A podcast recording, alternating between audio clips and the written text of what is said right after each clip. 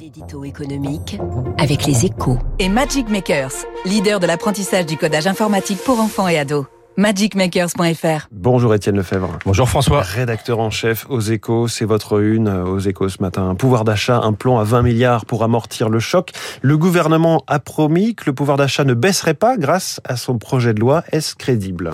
Mais en tout cas, ce n'est pas une petite promesse, c'est même assez risqué, avec une inflation attendue à 5% cette année, d'autant que l'INSEE table de son côté sur un recul de près de 1% du pouvoir d'achat. Mais l'Institut ne disposait pas de toutes les mesures de l'exécutif quand il a fait son estimation, et Bercy anticipe par ailleurs un peu moins d'inflation. Alors, Comment arrive-t-on à un pouvoir d'achat préservé et même en légère hausse selon Bercy? L'ensemble des mesures détaillées hier, bouclier énergie, revalorisation des prestations, salaire des fonctionnaires, représente un soutien de 20 milliards d'euros qui s'ajoute à une autre vingtaine de milliards lâchés depuis le début de l'année.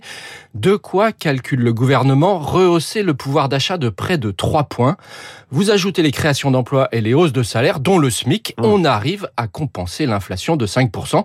Mais attention, il s'agit d'une moyenne et on sait bien que le ressenti des Français est souvent très différent. Et ça, c'est très dangereux politiquement, évidemment. Dans le même temps, le déficit resterait, on reste au conditionnel, hein, resterait contenu à 5% du PIB comme prévu, malgré ces 20 milliards de dépenses. Alors, même question, Étienne, est-ce crédible? Ben Là encore, c'est très ambitieux.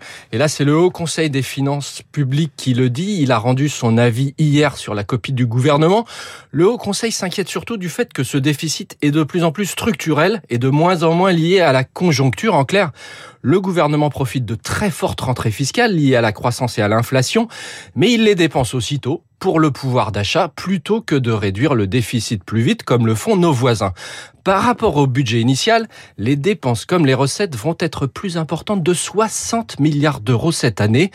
Un pari jugé risqué par le gouverneur de la Banque de France, François Villeroy de Gallo, qui estime dans une interview aux échos ce matin que la réponse à l'inflation doit venir de la politique monétaire et non budgétaire. Hum. Bercy aura apprécié le message. pour l'instant, il y a un petit peu les deux. Hein. Il y a la politique budgétaire soutenue par la politique monétaire. Merci la Banque Centrale Européenne. Merci Christine Lagarde et merci Étienne Lefebvre votre édito économique à retrouver en podcast et sur radioclassique.fr. Il est presque 7h15. Vous écoutez Radio Classique. Avec la gestion Carmignac, donnez un temps d'avance à votre épargne.